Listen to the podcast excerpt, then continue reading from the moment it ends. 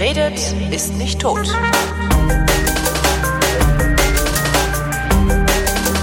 Willkommen zum Geschichtsunterricht einer Koproduktion von Vrindt und DLF Nova und ich bin nach Köln gefahren, um mich mit Matthias von Hellfeld zu treffen. Hallo Matthias. Und du sitzt immer noch in meinem immer noch Arbeitszimmer, genau, wo ich letzte Woche schon gesessen habe. Wahnsinn. So langsam finde ich müffelt's auch ein bisschen. Ich also könnte das Fenster aufmachen. Thema heute, die Fugger. So ist es. Äh, wohlhabende Kaufmannsfamilie aus Augsburg Begründer eines irgendwie gearteten Sozialsystems, aber oder? Ähm, naja, also es gibt es gibt Stiftungen, Mehr es gibt natürlich eine Bank, die es auch immer noch gibt. No, es gibt auch die Fuggerei. Es gibt die Fuggerei da in Augsburg. können arme Menschen günstig wohnen oder so. Das ähnlich. ist wohl richtig. Also es gibt Stiftungen, sage ich ja, also die ja. natürlich tätig sind. Aber Fugger ist auch so stellvertretend so für eine neue Form von weltumspannenden Handel. Und mhm. ähm, wir fanden interessant, also der Anlass ist der Geburtstag von Anton Fugger. Um, 1493 ist er geboren und jener Anton Fugger ist der Neffe von Jakob Fugger, der meistens mit dem Beinamen der Reiche äh, ah. charakterisiert wird und der so ein bisschen Kapitalismus. als Stammvater sozusagen dieses Hauses gilt ja. und der auch natürlich die finanzielle Basis gelegt hat und der einer der ersten war sozusagen der ähm, naja, verstanden hat vielleicht und auch mitbekommen hat, dass man eben mit Geld Geld verdienen kann, ja. richtig in großem Stile. Und ähm, sein Neffe, der dann sozusagen dieses Haus übernahm in der Mangelung von konkurrierenden direkten Kindern, ähm, hat dann dazu sozusagen die Idee entwickelt, dass man aber nicht nur mit Geld Geld verdienen kann, sondern auch mit Ländereien und mit Grund und Boden sozusagen. Mhm. Und die haben das ähm, auf die Dauer der Zeit so extrem ausgebaut, dass sie tatsächlich Kriege finanziert haben, dass sie Soldaten ausgerüstet haben, dass sie ähm, Kaiserwahlen finanziert haben. Also wir erinnern uns, zu der Zeit äh, waren die sieben Kurfürsten diejenigen, die den römischen Kaiser gewählt haben meistens ein Habsburger.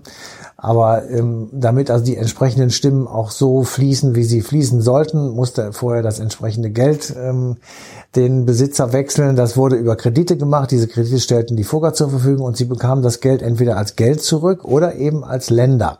Ah. Und ähm, oder als Anteile an Bergwerken oder ja. all solchen Dingen. Und ähm, über die Zeit, relativ kurze Zeit ehrlich gesagt, ähm, entwickelte sich da richtig ein Imperium draus. Na klar, so Königshäuser sind natürlich auch sehr hungrig. Ne? Die, die sind sehr, sehr hungrig sehr und die Geld brauchen aus. wirklich sehr viel Geld. Weil natürlich und die haben sehr viel Land. Das ist haben clever, ist das. Sehr viel Land. Ja. Und die haben so.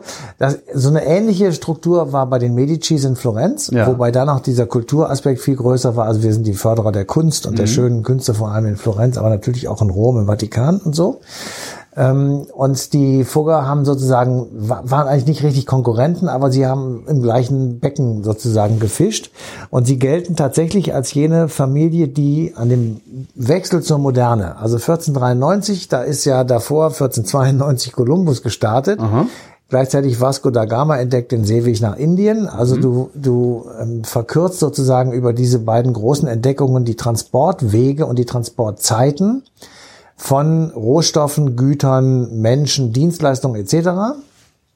und äh, sorgst so dafür, dass das Welt, dass die Welt immer mehr zum Dorf wird. Zusammenrückt. Also sie rückt zusammen, würde man etwas pathetisch sagen, was natürlich Quatsch ist.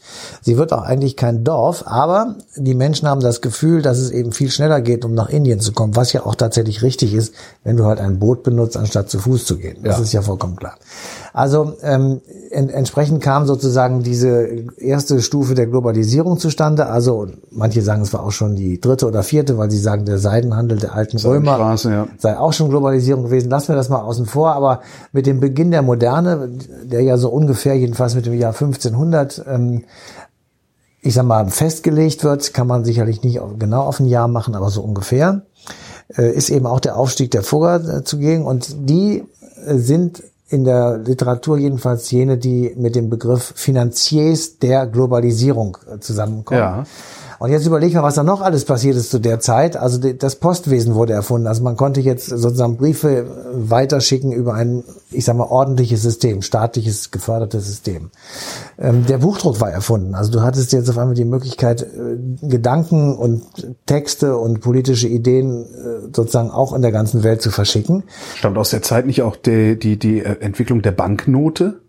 Naja, das ist natürlich, ging natürlich einher damit, ne? Also, dass du in dem Moment, wo du drucken kannst, serienmäßig drucken kannst, du auch äh, entsprechend so etwas machen kannst. Und ähm, der Vorteil einer Banknote, den äh, kennen wir so gar nicht mehr, aber wenn du einmal ähm, damals noch in guten alten D-Mark-Zeiten, ja, wenn du viele Fünf-Mark-Stücke, die berühmten Heiermänner in der Tasche Ja. hattest, dann war die Tasche schwer. Ja. Und wenn du überhaupt keine Scheine gehabt hättest, dann hätte es noch 10 und 20 und 50 Mark Stücke gegeben und dann hätten, die wären immer größer, immer schwerer. Das heißt, du hättest dann einen Beutel mit dir rumtragen müssen und das war damals auch der Fall. Also du musstest tatsächlich einen großen Vorrat an Münzen teilweise in Kisten mit dir herumschleppen, um etwas zu bezahlen. Und Und das Beste, das, ich finde immer das beste Beispiel dafür, was eine Banknote eigentlich ist, ist das britische Pfund. Denn das britische Pfund heißt nichts anderes als der Inhaber dieses Zettels Geld bekommt bei Vorlage ein Pfund Sterling, also ein Pfund Silber Mhm. Ja. ausbezahlt. Das heißt, es ist im Grunde eine Vereinbarung zwischen zwei Häusern, in denen Silber liegt, Genau. dass derjenige, der von dem einen Haus den Zettel zum anderen trägt, tatsächlich auch Silber hat. Daran, ich finde, darum ist das Pfund Sterling einfach immer so, ein stimmt, das schönes historisches äh. Dings. Also jedenfalls die, die Geldnote oder die dann auch Schuldverschreibung, also einfach auf Zettel irgendwie aufschreibst, äh, das, Wechsel, das genau. und das gilt jetzt, der Wechsel, der berühmte Wechsel. Äh, das spielt ja alles da eine Rolle und ist ja auch da überall entstanden, wobei das ursächlich ehrlich gesagt tatsächlich in Italien entstanden ist. Also ja. Das Bankwesen, deswegen auch viele Begriffe, Skonto und so weiter, äh, sind aus dem Italienischen. Das heißt, äh, die, die Ursprünge sozusagen sind dort zu finden, aber die wurden natürlich sehr schnell ähm, weitergereicht sozusagen. Und ähm, also äh, Globalisierung und ich finde, das ist auch schon irgendwie eine faszinierende Familie, wenn du tatsächlich denkst, das geht jetzt über Generationen immer weiter, ja, und irgendwann hört es komplett auf, irgendwann im 19. Jahrhundert und bleibt auf dem Status stehen, weil dann diese, das, was sozusagen im Angebot war, also Finanzierung der Globalisierung so nicht mehr nachgefragt wurde, weil das dann andere Wege äh, gefunden hat oder andere Möglichkeiten hatte, auch andere Dimensionen hatte möglicherweise. Aber bis dahin waren diese Leute tatsächlich nicht einfach nur Finanzjongleure und äh, Geldgeber oder Kreditinstitut, sondern sie waren tatsächlich auch Politiker. Und ähm, sie wurden tatsächlich auch gerufen, wenn es darum ging, bestimmte Entscheidungen zu fällen, kriegen wir das finanziert. Dann wurden die Fugger geholt oder einer von denen und äh, entsprechend in einen Prozess mit einbezogen. Und vermutlich haben dann solche, solche Familien wie die Fugger auch viel nicht, nicht weitere Netzwerke gehabt, äh, in denen sie Expertenwissen und Wissen über andere Länder und Zustände reinholen konnten, aber vielleicht ehrlicheres, ein ehrlicheres Netzwerk, weil natürlich, wenn der eine König den anderen König fragt, erzählen die beiden sich wahrscheinlich eher irgendwie einen vom Pferd, als wenn der eine finanziell den anderen fragt, oder? Ja, also der, der Knüller bei den Fuggern und vermutlich auch bei den Medici war, dass es in der Familie blieb. Ja, dass sie wirklich gesagt haben, ähm, wir kriegen Gewinne, die fließen in das Familienvermögen zurück. Ja. So, und dann entscheiden wir in der Familie, was wir damit machen. Es wurde also nicht reinvestiert nach, äh, ich sag mal, Geschäftsführergebaren, wie man das heute vielleicht machen würde, sondern es wurde tatsächlich wie in einem Familienunternehmen heute noch C und A. erstmal zurück zur Familie Brenningmeier. Genau. Ja, und äh, die entscheiden dann, okay, jetzt kaufen wir Hertie. Ich sag mal, Fantasie. ja, ja. So. Und dann ist das eben auch eine Familienentscheidung und der Gewinn wiederum oder die, der Verlust auch, wird eben im Familienkreise sozusagen ausgeglichen Das oder einer- eingenommen. Das in einer Zeit, in der die, ich sag mal, Verlockungen des Marktes noch gar nicht so groß waren. Also heute hast du es bei so einer Familie wie Brenningmeier von C und A ja, dass äh, der der, der siebte Sohn in der dritten Linie halt sagen kann, nee, komm, ich will lieber Arzt werden, mir ist das alles viel zu blöd hier und dann wird er halt Ja. Arzt oder wird Lehrer oder so. Ja, ja. Aber damals war es ja so, dass, dass der Familienverbund noch wesentlich stärker war. Das heißt, haben die Fugger dann auch ihre Kinder, Enkel, Neffen und so weiter ausgesandt, um Naja, sie haben, sie haben sie in das? System eingebaut. Sie haben auch Kinder von außen genommen. Also gibt es auch welche, die dann sozusagen adoptiert wurden ähm, oder die woanders aufgewachsen sind, illegale Kinder, die bei den Müttern blieben und dann aber zurückgeholt wurden. Und so. Also da gab es schon auch äh, Zukäufe, sage ich mal in Anführungsstrichen, ähm, weil natürlich die Aufgaben immer äh, vielfältiger wurden und äh, natürlich auch ähm, die Kriege, äh, die hatten ja nicht nur die Verlockung, dass man sie finanzieren konnte, das ist im Übrigen immer noch so wie heute die Rüstungsindustrie. Ja? Also die verkaufen nach Syrien sehr gerne, weil sie bedienen ja alle Seiten Ja. und so. Und ähm, aber auf der anderen Seite standen sie auch immer in Gefahr, durch diese Kriege vernichtet zu werden. Also es ist natürlich ähm, ganz anders. Da war das Geld handgreiflich da. Ich habe gerade gesagt, Da waren die ähm, Fugger in- nicht in schlau Kisten- genug, beiden Geld zu leihen. Also, Natürlich haben sie das versucht, aber äh, auf der anderen Seite, sie waren auch dann gebunden, zum Beispiel an den deutschen Kaiser. Ja. Ja, und äh, der hat es nicht zugelassen, dass sie auch mit anderen, also seinen Gegnern gestellt haben. Wenn er das gewusst oder herausbekommen hätte, wäre es sicherlich für die Fugger arg geworden. Also insofern war das jetzt nicht so ganz einfach, aber das, das Faszinierende einfach, und das kann man ja auch äh, heute sogar noch, wenn man nach Augsburg fährt, sich anschauen. Ähm, da ist ja der Stammsitz noch und wir haben in, der, in dieser Sendung mit äh, einem der direkten Nachfahren gesprochen, also einem Grafen Fugger Babenhausen, ganz großartig. Also auch ein ganz netter Kerl irgendwie, also ganz locker, auch im, im Gespräch, aber der äh, sagte, ja, ich wohne tatsächlich noch da, sozusagen, was seit Jahrhunderten äh, in unserem Besitz, in der Familie, im Familienbesitz ist. Und das ist natürlich ein anderes Gefühl, als wenn du zur Miete in Neukölln, um es nochmal zu bemühen, ja. wohnst. Das ist ja klar. Ähm, also da ist noch so ein gewisses, äh, so eine gewisse Tradition dabei und ein gewisses natürlich auch Stolz darauf, dass äh, diese Familie das so irgendwann hingekriegt hat. Aber Im Übrigen will ich auch ein, äh, pass auf, einen Gedanken noch will ich noch dazu sagen. Einer der nach, nach, nach, nach, Nachfahren war auch im Widerstand gegen Hitler. Also es ist jetzt ja. nicht so, dass das nur ähm, Leute sind, die also um die Kohle sich gekümmert haben. Das ist zwar natürlich ein wichtiger Punkt, aber es gab eben auch immer welche, die eben sich in der Politik so verhalten haben, wie ich es jetzt gerade gesagt habe. Leben die denn immer noch vom Familienvermögen? Also haben sie es geschafft, das über die ganzen Generationen zu retten und äh, ja im Grunde zur Basis ihrer Existenz zu machen, weil irgendwann ist das Geld ja so groß, dass du es arbeiten lassen kannst. Naja, wenn du zum Beispiel Landwirtschaft hast und einfach Ländereien hast, ja. dann wird, werden diese Ländereien Gelder abwerfen, ja. aber die muss man auch verwalten. Das heißt, es ist nie so, äh, dass du von einer Burg oder einem Schloss leben kannst. Du musst immer irgendwas machen, damit Geld ja. reinkommt. Selbst die Preußen äh, können das nicht. Da musst du Führung machen und äh, Eintritt nehmen, damit einfach Kohle da ist, um diese riesigen Klöten, die da rumstehen, einfach immer mal in Schuss zu halten. Ab, allein mal die Heizung, ja. ja was das bedeutet.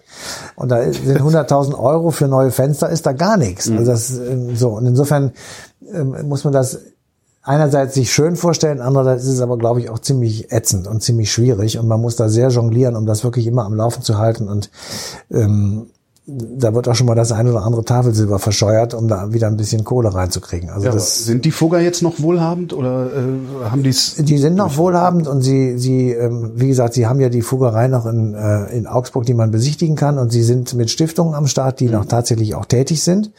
Ähm, und insofern pflegen sie natürlich die Geschichte und das, äh, die Geschichte ihres Hauses und ihrer Vorfahren und so kriegen sie auch das eine oder andere wieder rein. Aber was haben die denn dann gemacht ab dem 19. Jahrhundert, als die Globalisierung andere Treiber hatte als also die die ähm, so genau habe ich jetzt auch nicht rausgefunden, aber die Geschichte bricht so ein bisschen ab tatsächlich. Also ja. wenn man sich jetzt auch die Chronologie anguckt, dann ist da erstmal eine lange Zeit Pause. Ähm, und natürlich haben sie auch immer mal wieder vieles verloren. Das muss man auch deutlich sagen. Also es ist jetzt nicht so, dass das immer nur so steil nach oben ging, mhm. ähm, sondern da waren auch Brüche drin und, und äh, Schwierigkeiten. Aber das kann man nicht in so einer kleinen Sendung äh, alles aufarbeiten. Das muss man sich dann schon mal durchlesen in den entsprechenden Büchern, die es natürlich auch gibt. Ähm, insofern haben wir uns dann darauf konzentriert und gesagt, also wir nehmen jetzt den Anfang und gucken mal, wie diese Globalisierung angefangen hat und schauen uns dann an, die Welt ist ja tatsächlich immer enger geworden. Ja. Man, man kann mit dem Flugzeug heute, äh, weiß ich nicht, innerhalb von zehn Stunden auf der anderen Seite des Globus äh, sein. Und ähm, dort Geschäfte tätigen sozusagen. Also du könntest eigentlich morgens losfahren, abends ein Geschäft machen und nachts wieder zurückfinden. Am nächsten Morgen sitzt du hier wieder am Kaffeetisch. Seit ein paar Jahren müssen wir noch nicht mal mehr losfahren, sondern ja, können das online. Ich sage nur, wenn du wirklich das machen willst, ja. so. Und ähm, also der Antrieb für mich, sowas zu tun, ist einfach zu sagen, äh, Leute, äh, wir sitzen sozusagen oben auf dem Fettauge der Suppe, die da heißt Globalisierung, weil ja. wir die Profiteure davon sind, weil wir können hier für fünf Euro ein T-Shirt kaufen, das in Bangladesch für 30 Cent produziert wurde und dafür Menschen ins absolute Elend gestürzt hat. Da können wir jetzt ganz stolz drauf sein und sagen, jawohl, das kaufen wir. Machen ja auch viele, weil die das auch gar nicht wissen.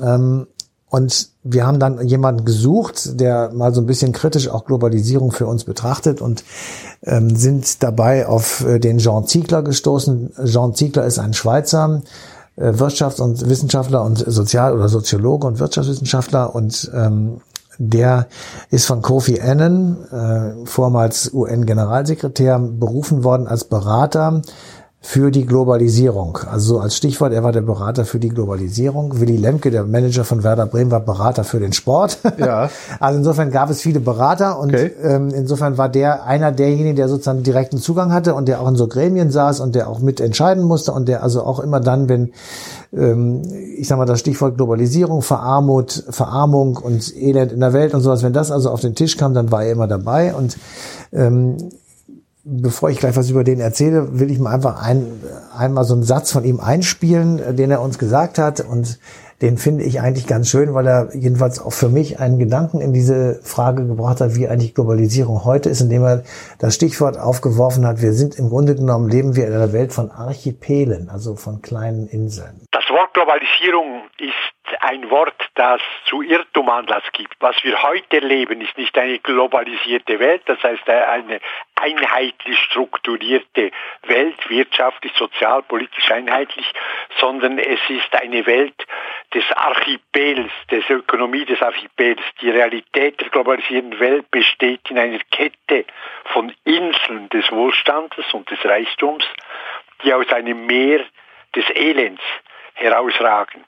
Also die verschiedenen Inseln des Reichtums, der Macht, der Kapitalakkumulation, des relativen Wohlergehens der Mehrheit der Menschen, die sind miteinander verbunden, wie Archipele, wie Inselgruppen verbunden sind. Und das stimmt, also es ist ein sehr schönes Bild, sehr weil schönes nämlich Bild, ja. die Inselgruppen an einem Archipel untereinander sehr gut zu erreichen sind. Mhm aber der Rest nicht so. Und das ist ja mhm. letztlich auch so. Also die Inseln des Wohlstandes sind alle sehr, sehr gut angebunden per Flugzeug oder sonst wie. Genau. Aber sobald du mal irgendwo anders hin willst, äh, fährst du mit dem Lada Niva acht Stunden äh, über Stock und Stein, ja. Und jetzt ist die Frage, die uns umgetrieben hat oder mich immer noch umtreibt, sind so, so solche Leute wie die Fugger im 16. Jahrhundert oder so, 15. Jahrhundert, sind die jetzt sozusagen schuld daran, dass diese Entwicklung so geworden ist oder die Medici oder sonst irgendwelche Reichen oder ist das ein Prozess, der im Grunde genommen völlig unabhängig davon äh, passiert ist oder sowieso passiert wäre?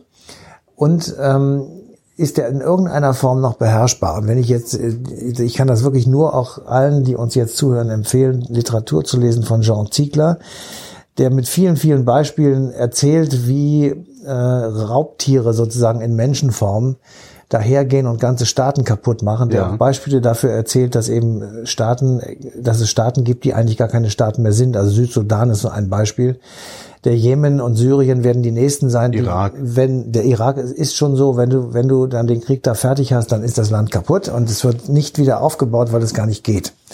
Und äh, weil, weil dann, dann werden irgendwelche Warlords darum äh, agieren und sich den Rest, den es da noch gibt, unter den Nagel reißen, mhm. Drogenimperien aufbauen etc. Also alles so illegale Strukturen aufbauen, die eben für den Rest der Welt sehr schädlich sind. Und ähm, äh, aber diese Entwicklung sozusagen, die man ja vorher schon sieht, auch die man so, das, das beschreibt er wirklich sehr schön und sagt, wir müssen das jetzt stoppen, wenn wir das nicht stoppen. Und dann gebe ich ihm wirklich recht. Also dann werden diese Archipele immer weniger werden. Dann werden immer mehr solcher Archipele so zerfressen sein von den, ich sag mal, von den Bedürfnissen des um sie herum befindlichen Elends oder mhm. der Schwierigkeit mit diesem Elend umzugehen. Und ähm, ich glaube tatsächlich auch, dass wir äh, am Ende der Globalisierungsstruktur jetzt oder Phase der Globalisierung tatsächlich in so einer Phase uns befinden, in der das so nicht mehr weitergeht. Also jetzt mal nicht, nicht als, als Schwafel am Biertisch, sondern wo tatsächlich es jedenfalls für mich am Horizont derzeit keine Instrumente absehbar sind, um das irgendwie in den Griff zu kriegen. Ja. Ähm, weil das würde ja derartig viel Umstellung bedeuten, zum Beispiel um auf das T-Shirt zu kommen. Wir müssten bereit sein, für unser T-Shirt nicht fünf Euro, sondern 50 Euro zu bezahlen. Das, was dazu, ich anhabe, kostet 30 und ist äh, ökosozial in der Bundesrepublik hergestellt. Siehst du, 30 Von, anstatt 5. Also 30 okay. musst du ausgeben, ja. Vielleicht kriegst du es für 25, wenn, wenn die Menge... Äh, für fünf oder für Sechsfachung, ja, ja, so. Genau. Und wenn du das eben in großen Mengen versch verscheuern möchtest, dann müsstest du auch das, das Honorar, das, die Gehälter, die Löhne, die wir zahlen, entsprechend verfünffachen. Nicht zwingend. Du naja, sonst musst, kann man das nicht bezahlen. Wir müssen also, unseren Lebensstil insgesamt ändern. Ja. Ne? Also wir müssen auf die großen Autos und die großen Wohnungen verzichten. Ja, wir müssen. Damit ja. wir die 25 Euro für das T-Shirt aufwenden können. Also wir sind uns ja einig darüber, dass der Wohlstand, den wir hier haben, A, auf den Schultern anderer steht. Ich sag mal Stichwort Bangladesch und Co. Und eben als zweites auf wirklich relativ niedrige Löhne. Ja. Weswegen wir auch immer angemacht werden von unseren Nachbarn wohl auch zu Recht. Also ich bin jetzt kein Ökonom, ich kann das nicht beurteilen, aber wenn wir den, wenn wir die Menschen sozusagen zu gleichem Konsum anfeuern möchten und sie sagen, okay, mache ich, dazu brauche ich auch mehr Geld, weil sonst kann ich aber nicht bezahlen. Dann müssen wir die Löhne erhöhen. Und das wiederum scheitert, jedenfalls sehe ich das nicht, dass das geht an den Unternehmern, die sagen, das ist eine Umverteilung von äh, oben nach unten. Das machen wir nicht mit. Und äh, schon hast du das, schon bricht Dabei wäre genau das meiner festen Überzeugung nach die Lösung. Vermutlich. Ja. Naja, das sagst du jetzt. Du hast ja, ich bin, Ahnung, ich bin davon nicht. überzeugt, ja. dass das die Lösung wäre, wenn man von mir was wegnimmt und es wem gibt, der weniger hat. Ja. Das ist sehr, ja, ja, das mag alles sein. Ich sag nur, ja. wir, wir stehen da an einem Punkt, wo du wirklich sagst, ey, schau dir den mittleren und nahen Osten an, der ist im Grunde nur noch ein Gerippe. Ja, das sind alles, Libyen ist alles, existiert alles gar nicht mehr. Der Irak ist nicht mehr regierbar, Afghanistan wird mal so, mal so sein und äh, wir sind in unmittelbarer Nähe und wir, ja. es regieren irgendwelche Leute da rein, die da eigentlich nichts zu suchen haben, die Russen, die Amerikaner, die Türken, die Israelis, was soll das alles? Und man weiß einfach nicht, wie man sozusagen das irgendwie handeln soll. Und insofern ist dieser, dieser Vergleich mit den Archipelen und der drumherum wabernden Elendsmasse sozusagen genannt Wasser, ähm, schon ein Bild, was mich dann auch erschrocken hat, weil ich dachte, ja, das stimmt eigentlich tatsächlich auch. Im Übrigen sind die Verbindungen ja auch unter Wasser. Also die kapitalistischen ja. Länder, die Reichen, helfen sich ja auch gegenseitig ja. durch bestimmte Handelsabkommen. Wir ja. haben jetzt lange über TTIP und andere Sachen nachgedacht. Wir, wir reden gerade über Zölle und, und das Ergebnis wird ja nicht sein, dass wir in einen Handelskrieg kommen, sondern das Ergebnis wird sein, dass wir uns gegenseitig helfen. Weil ich glaube, letztendlich wird sich durchsetzen, die Archipele müssen sich helfen, um nicht auch in der Verelendung zu enden. Und so geht dieser Kreislauf jetzt immer weiter. Und die Frage ist, ist der nicht angestoßen worden, tatsächlich mit sowas wie den Fuggern und den Medici, ähm, die, die für in damal, also in, in damaligen Verhältnissen gedacht, in einer hemmungslosen Art und Weise mit ihrem Geld rumgehurt haben wie kaum ein anderer. Und die gesagt haben, das finanzieren wir, das finanzieren wir, hier kaufen wir ein Bergwerk, da steigen wir ins Ölgeschäft ein, wer hätte es das gegeben, das wäre dann Gold gewesen oder Diamanten oder sowas. Und hier rüste ich mal eine Söldnerarmee für den 30-jährigen Krieg aus. Das kostet pro Mann 1000 Gulden. Ja. So. Und dann kriegten die ein Pferd, eine Rüstung und ein Schwert bezahlt von den Fuggern. Und das musste dann zurückgezahlt werden von demjenigen, der die Söldnerarmee angeheuert hat. Ja. Das kann man ja vergleichsweise heute auch machen. Wenn du dir überlegst, wer in Syrien rumspringt. ja, wer in Syrien ja. rumspringt, das sind ja richtige Menschen. Also insofern kann man sie gut miteinander vergleichen. Diese Söldnertruppen, ja. das sind einfach nur Milizen. Ja, die kämpfen heute hier, morgen dort. Und die müssen Geld kriegen, die fahren alle in Toyotas rum, habe ich neulich gesehen. so, ich will jetzt nicht Toyota da irgendwie. Das interessante, die, die interessante Frage da finde ich auch, ähm, warum haben die Fugger das überhaupt getan? Weil sie es konnten? Ja, also ist der, das, was, was, was die Globalisierung ja bringt, ist ja im Grunde ein, ein immer schneller drehender äh, Konsum und ein immer absurderer Konsum, dem, dem wir hinterherlaufen. Ähm, haben die vielleicht damals was angestoßen? Also haben die damals, weil sie Geld um seiner selbst willen erzeugt und verdient haben, ist der Konsum, den wir heute haben, ist das vielleicht ein Symptom für das übermäßige Vorhandensein von Geld. Weil was willst du mit der Kohle denn machen? Ja, auf einmal entsteht die, notwendigerweise, wenn du Kredite vergibst, entsteht neues Geld. Äh, was machst du mit diesem Geld? Also gibst du es aus? Also gewöhnst du dich als, als Gesellschaft, als Menschheit daran, dass viele Geld, das eigentlich keine alte Sau braucht, für irgendwas auszugeben, was du auch nicht brauchst. Und dann machst du noch Werbung, um überhaupt erstmal ein Bedürfnis zu Na gut, da bist du jetzt schon in der Endphase im Hochkapitalismus sozusagen. Ja, ja, Aber, genau. Ähm, äh, also der, der Grund, warum, die haben einfach äh, gesehen sozusagen, dass man mit Geldverleih Geld verdienen kann. Das ja. war erstmal die ganz, also Zinsen. Und dann hat so. sich der Scheiß wahrscheinlich verselbstständigt. Und dann, dann, hat, dann hat, haben die gesehen, dass das gut ist und dass das funktioniert und dass sie, wenn sie es auf den Haufen legen, immer mehr kriegen oder immer mehr haben. Und dadurch, dass sie es eben nicht ähm, ich sag mal, an Gesellschafter geben mussten, in Anführungsstrichen, ja. ja, oder an irgendwelche Leute, die eben nicht Fugger hießen, jedenfalls am Anfang nicht, äh, dann äh, akkumuliert sich das natürlich wirklich sehr schnell. Insofern, und natürlich ist damit, sagtest du ja selber, ist auch Macht einhergegangen. Die unbedingt. haben Politik gemacht und das ist heute ja auch noch so. Unbedingt. Ja, also absolut. Also, wenn du überlegst, der Zuckerberg läuft gerade durch die Gegend und macht den, den Unschuldigen ähm, oder macht Reue, nicht den Unschuldigen, so macht Reue. Ähm, aber natürlich ist der, ich weiß nicht, 20 Milliarden schwer oder so, ja. Und äh, der, der hat, hat natürlich über das EU-Parlament kaputt. Ja. Genau, der der macht richtig ähm, so ich glaube sogar, wenn man das verbieten würde, dieses Zeug, Facebook, man könnte ja EU sagen, in Europa nicht. Ich weiß nicht, ob das geht, aber klar geht das, aber ist halt, weil wird wahrscheinlich dann so, so auch wieder so ein Handelsvertrag, irgendeinen internationalen Vertrag genau. verletzt. Dann macht der morgen ähm, Uckebook auf, ja, irgendwas ja. anderes. Und das dann so, das ist das, das ist Geld ziemlich ist, lustig, wenn du www.gesichtsbuch.de ja. Deutsche ja. Spaß haben. Genau. Also jedenfalls ähm, insofern regiert tatsächlich natürlich das Geld die Welt und die Politik hechelt hinterher. Und ja. das war damals tatsächlich der Beginn vielleicht davon. Wobei ich habe ich hab auch wirklich überlegt, zum Beispiel, äh, es hat ja immer schon politische Entscheidungen gegeben, irgendwelche Kriege zu inszenieren, Kreuzzüge zum Beispiel. Ja. das war eine politisch-religiös politische Entscheidung des Papstes und des Vatikans und irgendwelcher ihm folgenden Bischöfe und Kardinäle. Ja, und dann wurden Leute ausgerüstet ähm, von ihren Territorialherren und sind dann, dann losgezogen. Also, Aber was äh, war denn eigentlich in Rom? Ähm, also da ist doch auch Geld verdient worden. Da, da hatten doch auch diejenigen, die Ländereien hatten, äh, größeren politischen Einfluss als die anderen, oder? Also, du meinst jetzt im alten Rom? Ja, ja, ja, ja. Naja, das war immer schon so, dass du natürlich, wer im Senat war oder wer eben zu den Senatoren gehörte, eine angesehene Person war und natürlich entsprechend Reichtum hatte.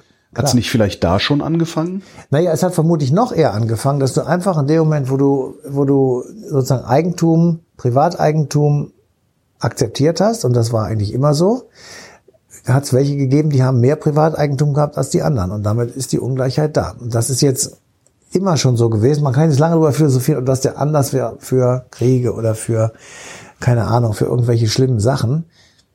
Aber die Tatsache, dass das immer schon ungleich war, glaube ich, die kann man nicht bestreiten. Wir hätten das mit der neolithischen Revolution nie machen sollen. Matthias von Hellfeld, vielen Dank. Bitteschön. Und euch danken wir für die Aufmerksamkeit und schicken euch auf den 4. Juni 2018, denn da gibt's die passende Ausgabe Eine Stunde History auf DLF Nova, da dann mit dem ganzen Interview mit Jean Ziegler.